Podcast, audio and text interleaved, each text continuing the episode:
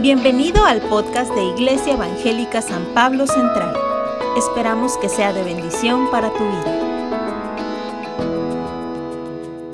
Hoy celebramos y honramos a las mamás de nuestra congregación. Proverbios 31-28.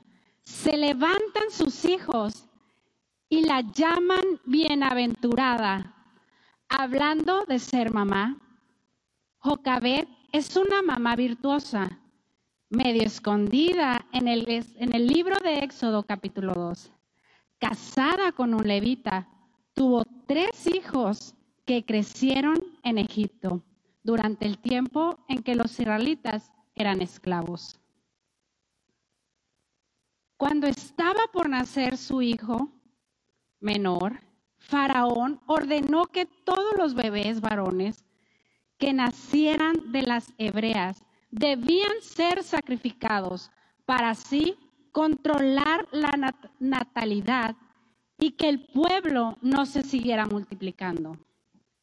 Esta virtuosa mamá logró esconder a su hijo por tres meses, seguramente clamando por recibir de parte de Jehová, su Dios, un plan de rescate para su amado hijo, y así fue. Tomó una canastilla,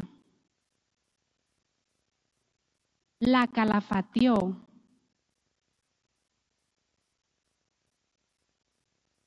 y en ella puso a su hijo. Y después la colocó en el río. A la hora que ella sabía, la hija de Faraón salía a bañarse. Fue así como Moisés, guardado y educado en el palacio de Faraón, llegó a ser el libertador que un día llevó a los miles de israelitas a la tierra prometida. No podemos dejar de pensar que esta madre tenía un esposo que la acompañó y respaldó durante toda esta aventura, que reconocía sus virtudes y le permitía manifestarlas en el momento necesario.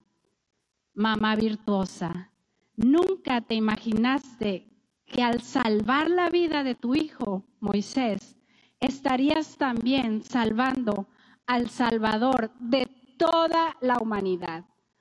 Mucho tenemos que aprender de ti, Jocabet. Mamá virtuosa, hoy la iglesia te honra.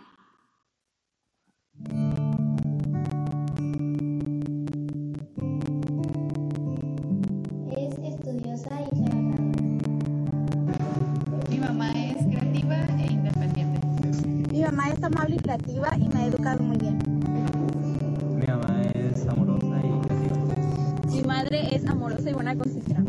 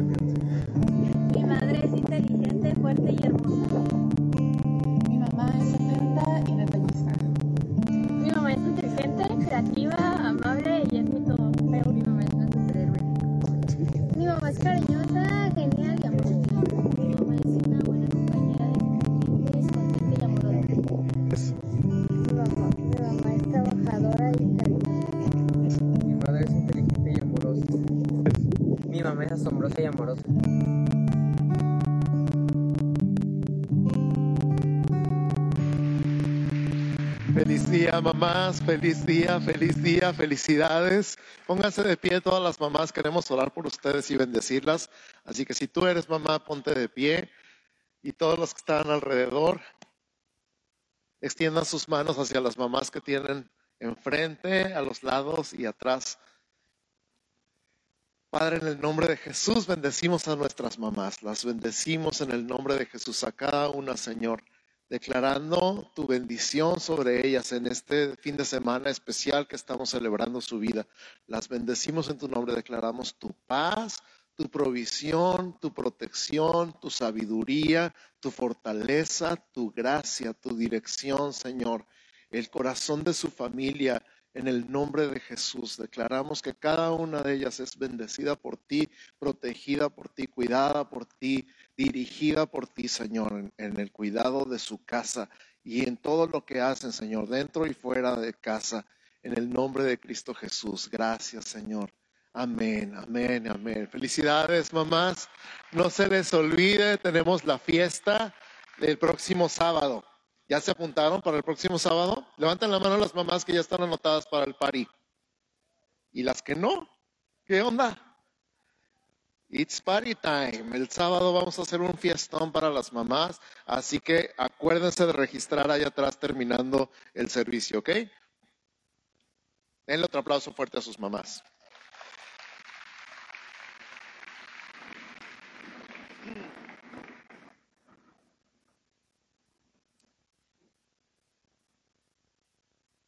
Quiero tomar un segundito para honrar y dar gracias a Dios por la labor de la Iglesia Evangélica San Pablo Central en la colonia Antorcha Campesina. El día de ayer celebramos la Feria de la Mujer y vamos a ver algunas fotos ahí atrás en pantallas. Más déjame hacer esto para atrás, porque luego los de acá en medio castigados con el púlpito.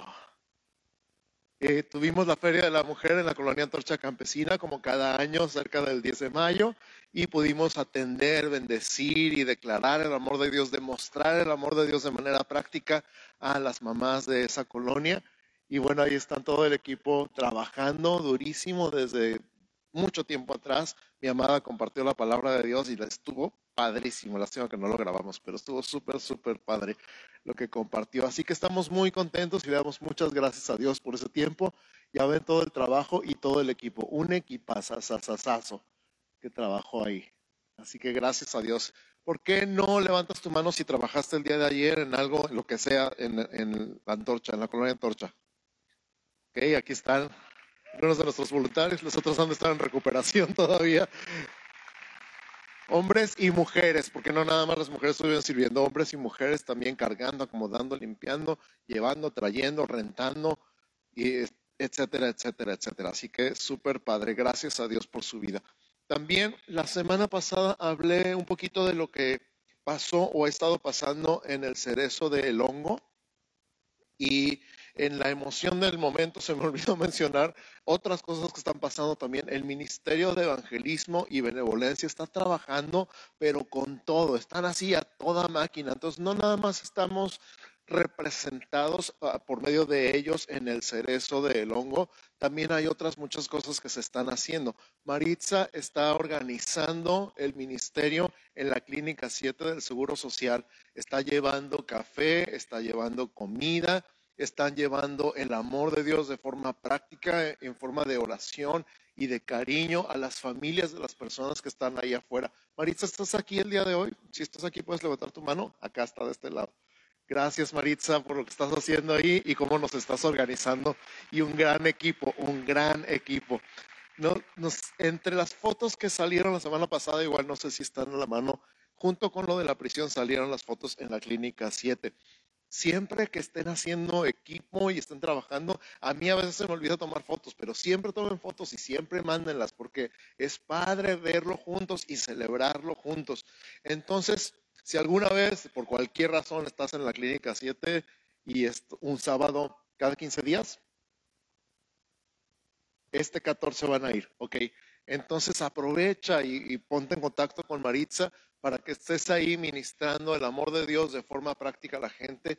La gente está más abierta a un café y un burrito que a, veces a, que le hablen directamente de la palabra. Pero cuando nosotros empezamos por el amor, ahí se empiezan a derribar barreras. Ahí la gente ya no dice, no, no, no, gracias. Dice, oh, sí, gracias. Y ya abrimos puertas a la comunicación del Evangelio, que es exactamente lo que está pasando ya desde hace poquito tiempo en la Clínica 7 del Seguro Social. También quiero compartirles que Jesús y Gloria Soto están organizando las caminatas de oración junto con Adela. Hemos visto algunas fotos y por ahí vieron las fotos también de las caminatas de oración en la colonia Colinas del Sol, aquí atrás. Empezamos por caminar y orar las calles, declarando el reino de Dios en esa colonia y continuamos a través de este trabajo. Ya empezaron a tocar puertas, ¿verdad, Adela? Ya empezaron a tocar puertas y a decirle a la gente, sabía que Dios le ama. Y siempre, siempre, siempre que empezamos con oración, otra vez se derriban barreras, puertas que habrían estado cerradas se abrieron, personas que no habrían contestado, contestaron y están empezando a recibir el amor de Dios y la gracia de Dios en esta colonia arriba de nosotros en Colinas del Sol. Así que le damos gracias a Dios también por eso. Y bueno, las despensas, las despensas han sido un trabajo impresionante. No sé cuántos se han dado cuenta que hay despensas aquí. Y, esta frase que me encantó, si tienes, da, si te falta, toma. Y entonces las personas que no tienen necesidad pueden aportar para estas despensas y las personas que tienen necesidad con toda la confianza pueden recibir una despensa. Y no solo eso, ha pasado cosas increíbles hay personas en Estados Unidos que se enteraron de esto que estamos haciendo y sin ningún otro interés han donado cosas para las despensas. Eh, al principio me dijeron, bueno, necesitan que les demos fotos, nos pidieron fotos de nosotros entregando las despensas. Le digo, claro, es muy normal porque la gente quiere confirmar que lo que está dando se está usando para lo que ellos creen que se está usando. Tomen la foto a las personas con las despensas y mándenlas. Cuando se tomaron las fotos y se mandaron las despensas, estas personas empezaron a mandar el doble, el triple de lo que estaban mandando originalmente. Y esto está haciendo bendición a través de su iglesia a las personas que están con necesidad. Así que si tú no te has dado cuenta o a lo mejor te ha dado penita agarrar una despensa, no tengas nada de pena, con toda la confianza ve y recibe la bendición porque es algo de parte de Dios para ti a través de la iglesia. Y al mismo tiempo, si tú tienes y dices, no, no tengo necesidad de nada, gracias a Dios, pues deja ahí una sopita, unos frijolitos, un arroz, unas tortillas, no sé, ¿qué dejamos en la despensa? Latas, granos, frijol, arroz, azúcar, sal, a lo mejor, aceite, súper. Ya están agarrando ideas, ¿verdad? Y voy a hacer unos chilaquiles con... Al centro aquí arriba. Ah, ok, ok, ok. ah, mira, están llevando al centro de rehabilitación. Es que está, como siempre, la bendición de Dios sobreabunda. Como ya no nadie más aquí quiere despensa, entonces están llevando para allá al centro de rehabilitación. Hay un centro de rehabilitación aquí arriba y hay bastantes varones ahí. Y bueno, están recibiendo la bendición de parte de Dios por medio de nosotros. Así que le damos gracias a Dios por eso también. ¿Verdad que sí? Y me hicieron un recordatorio hace rato que me encantaría con todo gusto mencionar a nuestro equipo de intendencia, Leo, Arturo, José, no quiero dejar nombres afuera, Ismael, Omar, están deshiervando todo el territorio. Ya ven que estuvieron trabajando en esta estructura que va a ser para nuestra iluminación y nuestro equipo de sonido. No sé si ya se habían dado cuenta que ya tenemos algo acá más, más pro, que se va a ver bien, padre, cuando ya estén todas las luces instaladas. Y al mismo tiempo, mientras hacían esto, la hierba crecía.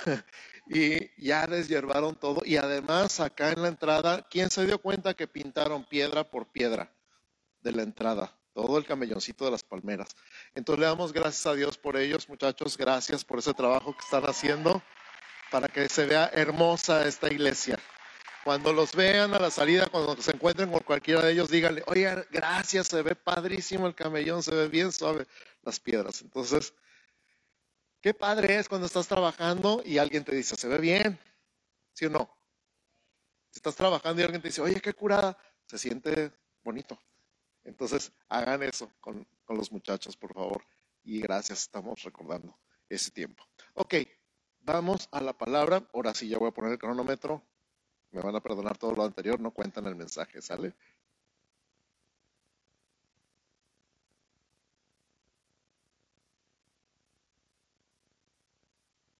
Y vamos a orar. Ora conmigo, cierra tus ojos un instante.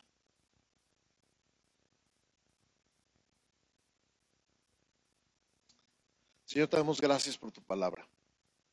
Gracias por tu Espíritu Santo.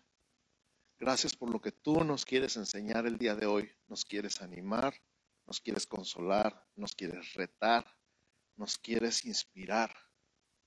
Quieres que te veamos a ti, Señor, y quieres que nos veamos a nosotros como tú nos ves. En el nombre de Jesús nos abrimos nuestro corazón, nuestra mente, nuestro espíritu para recibir tu palabra para creer tu palabra, para abrazar tu palabra, para vivir tu palabra en el nombre de Cristo Jesús. Este tiempo es tuyo, este tiempo es santo, para que tú hables a tu iglesia y solamente tú seas el que hable y nosotros te escuchemos solamente a ti, en el nombre de Cristo Jesús. Amén. Amén. Ok, la semana pasada iniciamos la serie La Iglesia Virtuosa di una breve introducción de cómo se ilustra a la iglesia en varios ejemplos con mujeres de la Biblia. Mencioné a Eva, a la mujer de Proverbios 31 y a la de Cantares. Y terminamos con la Nueva Jerusalén y las bodas de Cordero en Apocalipsis. ¿Se acuerdan? Gracias a los dos que se acuerdan. También enlistamos las capacidades especiales de una mujer, engendrar, nutrir física y emocionalmente y dar identidad de familia, entre otras. De todos los significados de virtuosa nos enfocamos en fuerza, habilidad, eficiencia y con recursos. Cabe mencionar que la palabra inglesa resourceful se traduce literalmente como ingeniosa o inventiva. Hablamos de su valor, su precio, dados por su naturaleza, su diseñador y lo que Cristo pagó por ella. Y hoy nos enfocamos en el siguiente versículo. Nuestro siguiente versículo es el versículo de la semana, que ya lo escuchamos un par de veces, Proverbios 31, 11, que dice,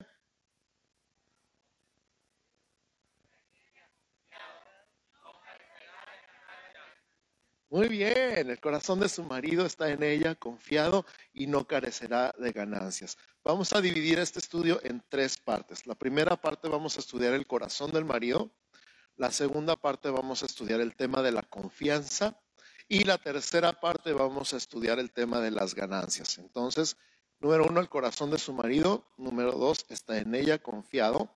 Y número tres, no carecerá de ganancias. Vamos a hablar del corazón del marido recordando que estamos hablando del corazón de Dios y que estamos hablando de la mujer virtuosa como la iglesia. La iglesia virtuosa es nuestra serie del mes dentro de este año que se llama el año de la iglesia. Entonces, ¿qué significa el corazón de Dios? Por supuesto que no nos referimos al músculo cardíaco, ¿verdad que no? Una vez platicando con un doctor, mi papá le estaba compartiendo el Evangelio y le hablaba de recibir a Cristo en su corazón. Y el médico dijo, el corazón es un músculo. Pues claro que físicamente, biológicamente el corazón es un músculo. Pero esta palabra corazón en la Biblia tiene más un sentido poético, si tú quieres, que un sentido literal, biológico. El corazón es la parte más profunda de nuestro ser. Cuando rebanas una piña que hay en el centro, el corazón está en lo más profundo, lo más adentro, lo más en, el centro de la piña. Nosotros también tenemos una parte interior en la parte exterior, en la que todos podemos ver, en la que mucha gente se fija en el exterior, es lo menos importante en realidad, es el equivalente a la cáscara de la piña.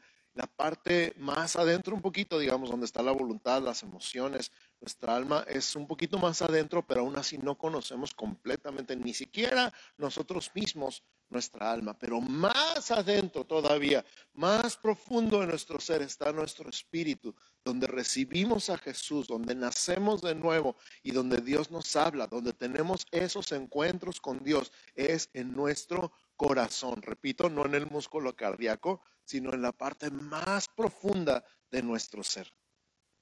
Dios también tiene un corazón.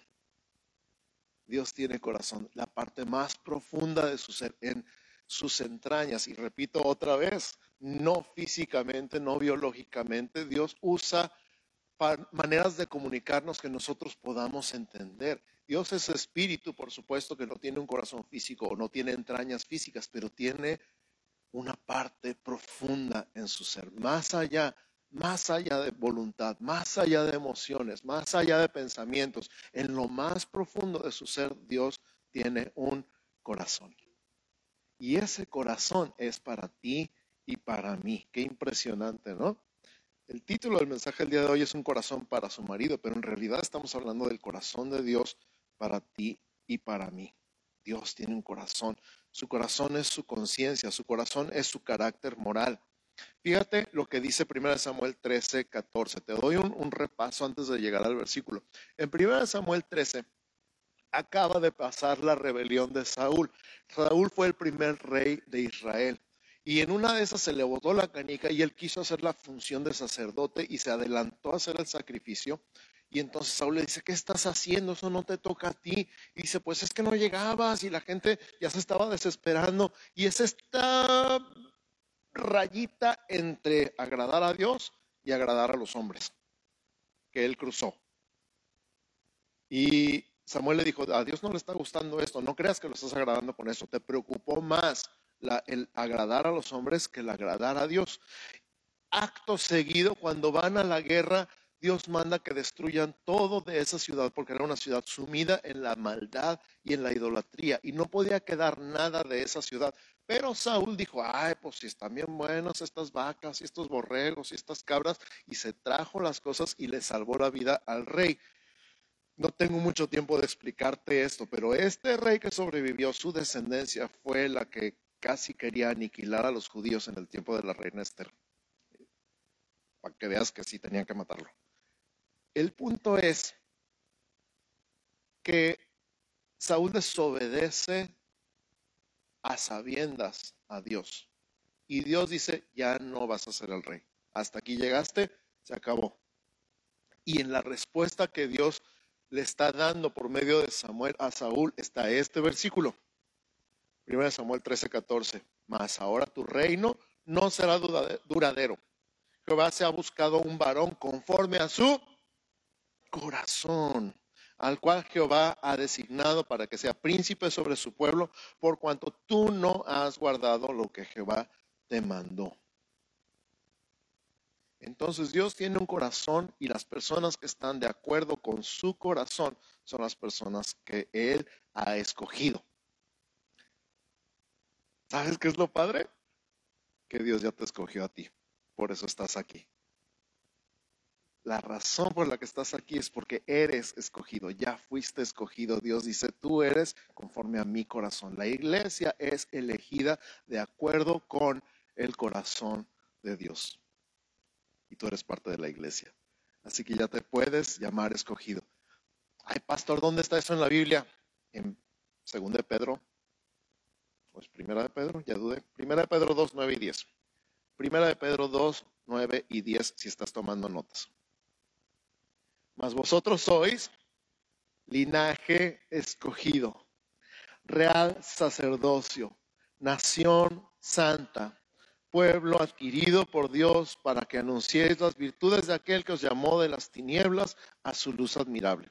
Fíjate, vosotros que en otro tiempo no erais pueblo, pero que ahora sois pueblo de Dios. Vosotros que en otro tiempo no habíais alcanzado misericordia, pero ahora habéis alcanzado misericordia. ¿Qué onda? ¿Somos escogidos, sí o no? La iglesia es escogida por gracia, de acuerdo con el corazón de Dios. Ni siquiera por cómo eres ahorita, sino por cómo vas a ser cuando Él termine contigo. Qué maravilla. Así como el carpintero escoge la madera y la ve y dice, esta está buena para este mueble que voy a hacer. Y dices, es un tronco. Y él dice, por eso. Yo veo en ese tronco lo que voy a hacer en él al final. Tú fuiste escogido, no por lo que eres ahorita, sino por lo que vas a hacer al final. Y lo vas a hacer no por lo que tú quieras, sino por lo que Él ya te diseñó para hacer. Por lo pronto, mírate como Jesús ya te ve. Linaje escogido, real sacerdocio, nación santa, pueblo adquirido por Dios. A veces yo no me siento como linaje escogido. ¿Te ha pasado? A veces me siento como para la basura. A veces para nada me siento real sacerdocio. Sacerdote yo, ¿what? A veces no me siento nación santa, muy lejos de eso. A veces no me siento pueblo adquirido por Dios. Sin embargo, es lo que la Biblia dice. Y Dios nunca miente. Entonces, no tiene nada que ver con lo que yo sienta, tiene que ver con lo que Dios dice. Dios siempre dice la verdad. A ver quién se pone de guapo a contradecir a Dios. Me da risa porque seguramente tú lo has dicho igual que yo lo he dicho. Es que tú no sabes lo que se siente. No. Sí sabe. Pero tú eres lo que yo digo que eres y te callas. Entonces, esta es nuestra primera parte. El corazón de Dios para ti es que ya te escogió. Él ya te ve como producto terminado. Él ya ve el final de la historia. Él sabe lo que va a hacer contigo. Él decidió que tú eres suyo para siempre. Amén. Número dos, está en ella confiado. ¿Cómo puedo creer que Dios confíe en mí? ¿Tú crees que Dios confía en ti? ¿Seguro? ¿Tú crees que Dios puede confiar en ti? Si tú puedes tú parar delante de Dios con tu confianza, pídeme lo que sea, confía en mí. Ah, ya la pensaron. Nosotros fallamos y Dios no. Entonces, ¿por qué dice la Biblia que Dios confía en nosotros? A ver, dice la Biblia que Dios confía en nosotros. Sí. ¿Cómo es posible? Te voy a decir por qué. La respuesta está en Ezequiel, capítulo 36, versos 26 al 28. El plan de Dios, os daré un corazón nuevo y pondré espíritu nuevo dentro de vosotros y quitaré de vuestra carne el corazón de piedra y os daré un corazón de carne y pondré dentro de vosotros mi espíritu y haré que andéis en mis estatutos y guardéis mis preceptos y los pongáis por obra. Habitaréis en la tierra que di a vuestros padres y vosotros me seréis por pueblo y yo seré a vosotros por Dios. Esto es lo sorprendente y lo maravilloso de este versículo. Dios confía en la iglesia y la única razón lógica es porque Dios está en la iglesia. Voy a repetir, Dios confía en la iglesia y la única razón lógica es porque Dios está en la iglesia. Dios confía en ti solamente porque Él vive en ti. Entonces, Él es el único capaz de producir en ti lo que tú eres incapaz de producir.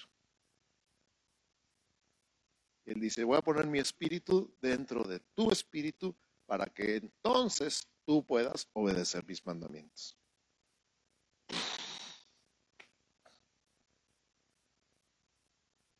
Es más, cualquier persona que en el pasado en sus propias fuerzas le haya dicho a Dios, yo puedo, yo puedo, yo sí sé, ha terminado llorando. ¿Por qué? Porque no puedo. Frase favorita de los pastores mellados, ¿se acuerdan? Señor, yo no puedo, pero tú sí puedes. el problema es cuando decimos yo sí puedo. Ándale pues, a ver. no sabes nadar y te avientas al agua y dices, yo puedo, yo puedo, y te estás ahogando, no, puedo. Y entonces te saca. ¿Por qué? Porque yo no puedo, pero él sí puede. Entonces, ¿cómo es posible que el corazón de Dios confíe en la iglesia? O sea, Dios confíe desde lo más profundo de su ser en ti, porque Él vive en ti. Y Él puede hacer lo que tú no puedes hacer y Él quiere hacer lo que tú no quieres hacer. Porque a veces nada más no dices no puedo perdonar, dices no quiero perdonar. Y dice yo sí a través de ti. Y fluye de la manera más sobrenatural, más increíble, aquello que va mucho más allá de tu capacidad como ser humano Y dices, ¿tuvo que ser Dios? Tuvo que ser Dios porque yo no lo quería perdonar y salió de mi boca. Te perdono. Ay, perdí el control. No, no pierdes el control. Lo cedes al Espíritu Santo. Cuando dices, Señor, yo no puedo, ni quiero, ni sé. Aquí estoy. Es más padre tener al Señor a cargo que de copiloto, créeme. Es más padre. Pasan cosas mucho más interesantes.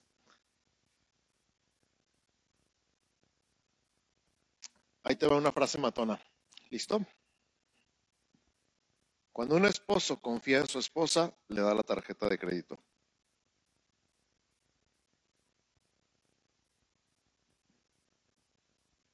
Cuando un esposo confía en su esposa, le da la tarjeta de crédito. Obvio, le enseña a usarla.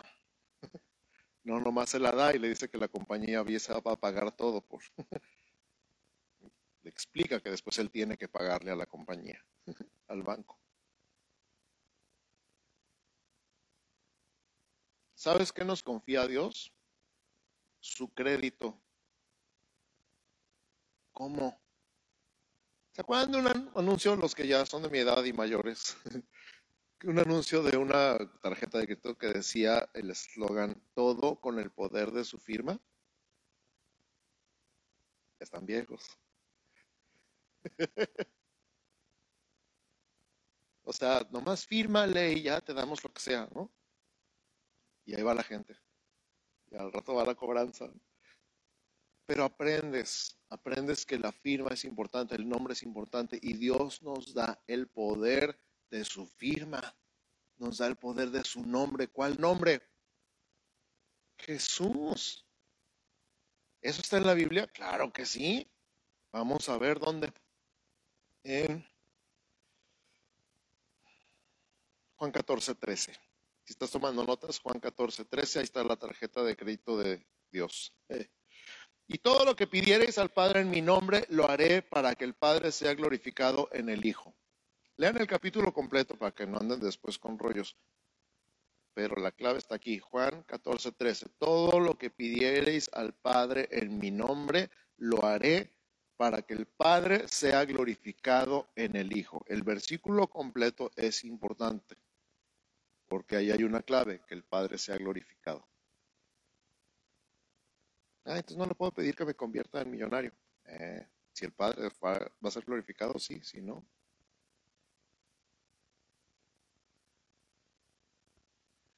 En su nombre está incluida su reputación. En su nombre está incluida su reputación.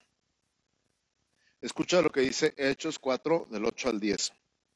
Entonces Pedro, lleno del Espíritu Santo, les dijo, gobernantes del pueblo y ancianos de Israel, puesto que hoy se nos interroga acerca del beneficio hecho a un hombre enfermo, de qué manera éste haya sido sanado, sea notorio a todos vosotros y a todo el pueblo de Israel que en el nombre de Jesucristo de Nazaret, a quien vosotros crucificasteis y a quien Dios resucitó de los muertos, por él este hombre está en vuestra presencia sano. El nombre de Jesús lleva la reputación de Jesús. Es lo que cargas. El nombre lleva consigo el honor de Jesús. Hechos 4, 19 al 21. Mas Pedro y Juan respondieron diciéndoles, juzgad si es justo delante de Dios obedecer a vosotros antes que a Dios, porque no podemos dejar de decir lo que hemos visto y oído.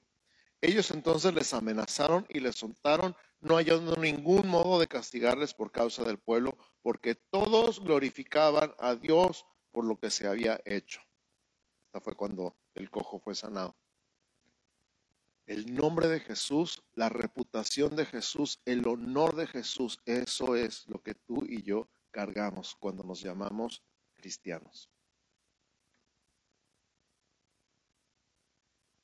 Estará Dios confiando algo? ¿Te estará Dios confiando algo?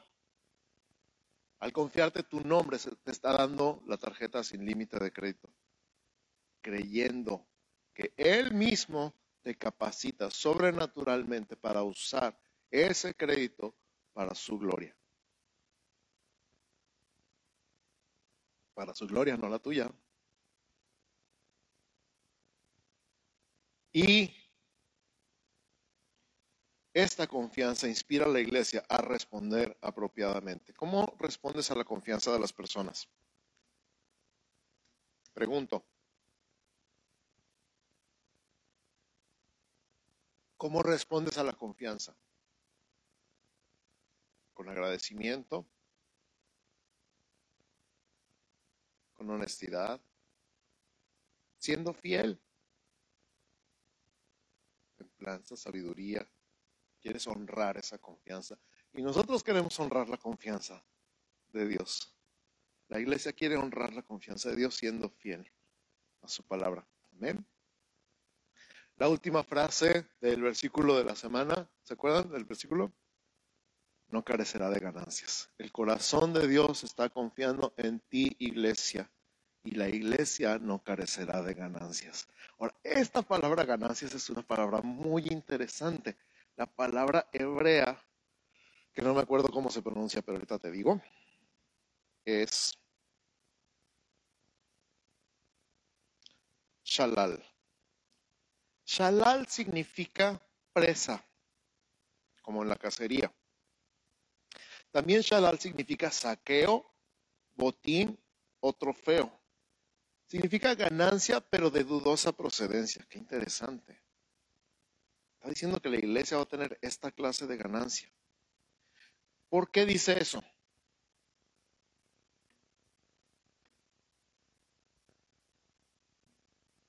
Curso Express de Historia Universal.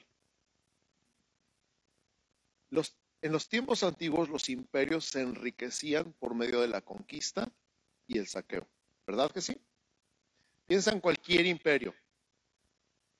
Babilonia, Persia, Grecia, Roma, los otomanos, etcétera, etcétera. Invasión, conquista, saqueo. Tráiganse todo para acá. Es más, hay uno de nuestros pasajes favoritos cuando David se fortaleció en el Señor, ¿se acuerdan? Ahí en 1 Samuel 29, 30 por ahí. Que había llegado a su casa y habían llegado unos merodeadores y se habían llevado todo y se habían llevado cautivos a las mujeres y los niños. Y toda la gente dice que lloró hasta que se cansaron. Y que luego pensaron que todo era culpa de David y pensaron en, matarlo a pedradas. Y dice eh, mi versículo favorito, más David se fortalecía en Jehová su Dios. Él le preguntó a Dios, ¿los perseguiré? ¿Los alcanzaré? Y Dios le contestó, persíguelos porque los vas a alcanzar y vas a librar a los cautivos. Entonces él los persiguió. De los 600 hombres que llevaba, 200 no pudieron seguirle el paso a David. Y dijeron, hasta aquí llegamos, aquí nos quedamos. Y les dijo, ok, quédense con el equipaje y nosotros vamos detrás de los malos.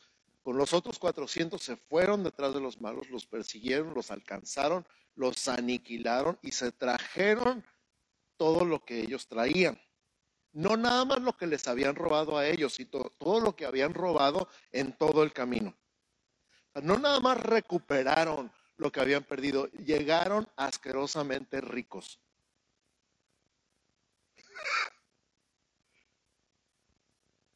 Llegaron con tantas ganancias que David mandó regalos a todas las tribus de Israel.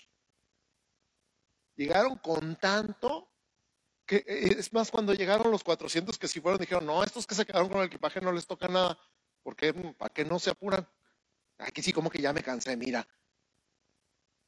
Y David dijo, no, les va a tocar partes iguales que con nosotros. Y desde entonces se puso la ley en Israel que los que se quedaban con el equipaje recibían parte del botín. Y ese botín es la palabra de la que estamos hablando ahorita. qué impresionante es esto. Es impresionante.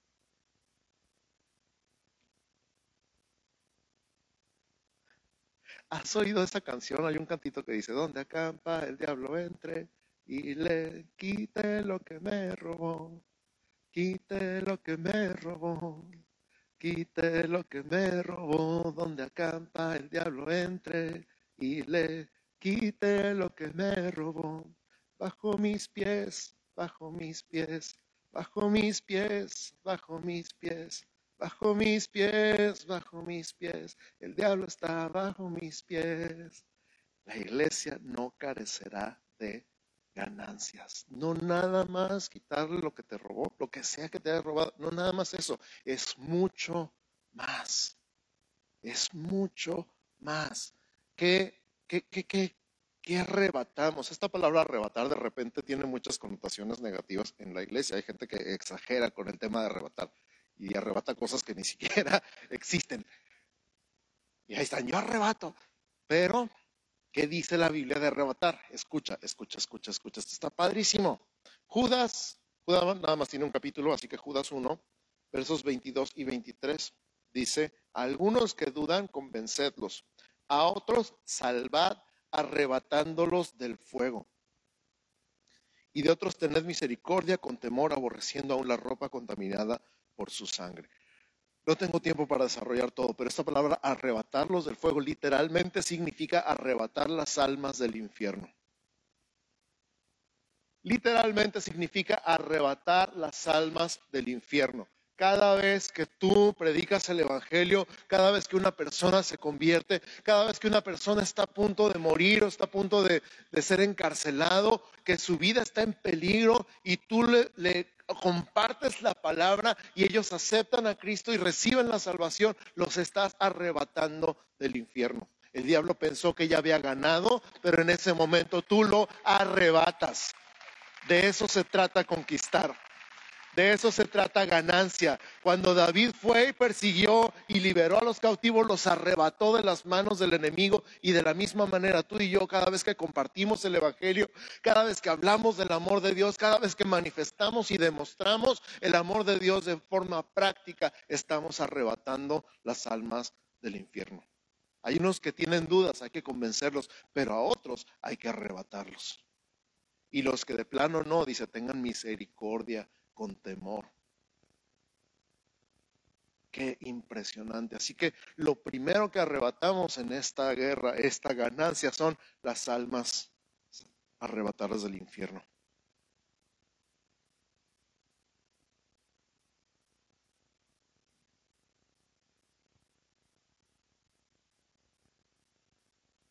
Número dos, exaltar a Cristo en la tierra. La ganancia de la iglesia es exaltar a Cristo en la tierra. Repito, la ganancia de la iglesia, aparte de las almas, es exaltar a Cristo en la tierra. Su marido es conocido en las puertas, dice Proverbios 31, 23. Su marido es conocido en las puertas, cuando se sienta con los ancianos de la tierra.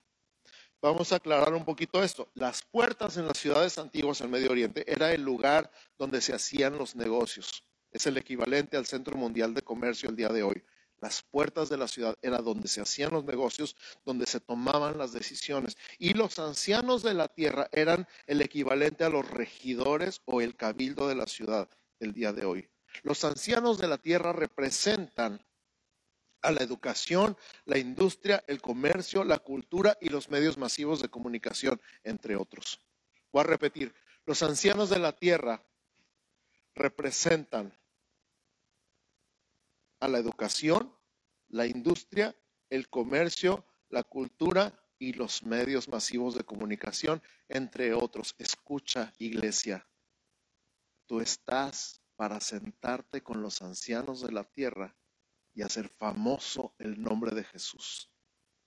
Tú existes y tu ganancia es estar en las puertas de la ciudad, donde se llevan a cabo los negocios, donde se toman las decisiones y exaltar el nombre de Jesús en la industria, la cultura, el comercio, la educación, la ciencia, la tecnología, las artes, las familias en la ciudad. Eso es ganancia. Y número tres, el reconocimiento de Dios. El reconocimiento de Dios es ganancia, no el reconocimiento de la gente reconocimiento de Dios. Hebreos 11:6 dice, pero sin fe es imposible agradar a Dios, porque es necesario que el que se le acerca a Dios crea que le hay y que es galardonador de los que le buscan. Galardón significa premio o corona. Dios premia a los que le buscan. Dios premia a los que le buscan. Dios premia a los que le buscan. Y no es que Dios esté jugando escondidas contigo y que si lo encuentras te da un premio. Dios no está jugando escondidas contigo. Dios no juega escondidas con nadie. Con nadie. Cuando tú amas a una persona, cuando tú amas a una persona y ves su rostro, buscas expresiones. Cuando buscas el rostro de una persona, estás buscando qué está pensando sin que te lo diga. Cuando amas a una persona y la ves, buscas en su rostro señales de alegría o de tristeza o de enojo o de amor. Cuando amas a una persona y la ves, estás examinando su rostro, buscando su rostro. Por expresiones que te digan qué piensa, qué siente. Oh, qué maravilloso, qué increíble es pensar en una iglesia que busca el rostro de Dios. Dios, ¿qué piensas de esto? Dios, ¿qué sientes de esto? Dios, ¿estás alegre o estás triste o estás enojado? ¿Qué te molesta? ¿Qué te hace feliz? ¿Qué te entristece? ¿Qué amas? ¿Qué aborreces? Dios, ¿te imaginas una iglesia que busca el rostro de Dios todos los días? Esa iglesia recibe un premio. Esa iglesia recibe un premio y ese premio es ganancia porque el corazón de su marido está en ella confiado y no carecerá de ganancias. Esa iglesia va a arrebatar las almas del infierno, esa iglesia va a dar a conocer el nombre de Cristo en la tierra y esa iglesia va a recibir el reconocimiento del cielo. Y esa iglesia eres tú.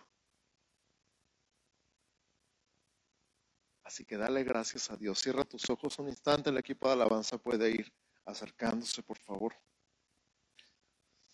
Qué conmovedor es conocer el corazón de Dios por su iglesia. Su confianza en nosotros nos transforma para ser capaces de responder dando lo mejor de nosotros. Cuando estaba preparando este estudio, lo, que más dudé fue decir, ¿cómo es posible Dios que confíes en mí? ¿Cómo es posible que digas que confías en mí? Pero ahora yo quiero responder a esa confianza siendo fiel. Qué emocionante es saber lo amados que somos por Dios y la admiración que Él tiene por su iglesia, que es su obra. Él nos transforma en esa iglesia que vive para lucir a Jesús, para alabar a Jesús, para exaltar a Jesús, porque está convencida de quién es Jesús. Y así como Él confía en nosotros, nosotros confiamos en Él. ¿Tienes esa mentalidad de tener el más glorioso, más amoroso, el más justo y el más santo Dios? ¿Tienes toda tu confianza puesta en Él? Entonces deja que su bondad fluya por medio de ti hacia otros.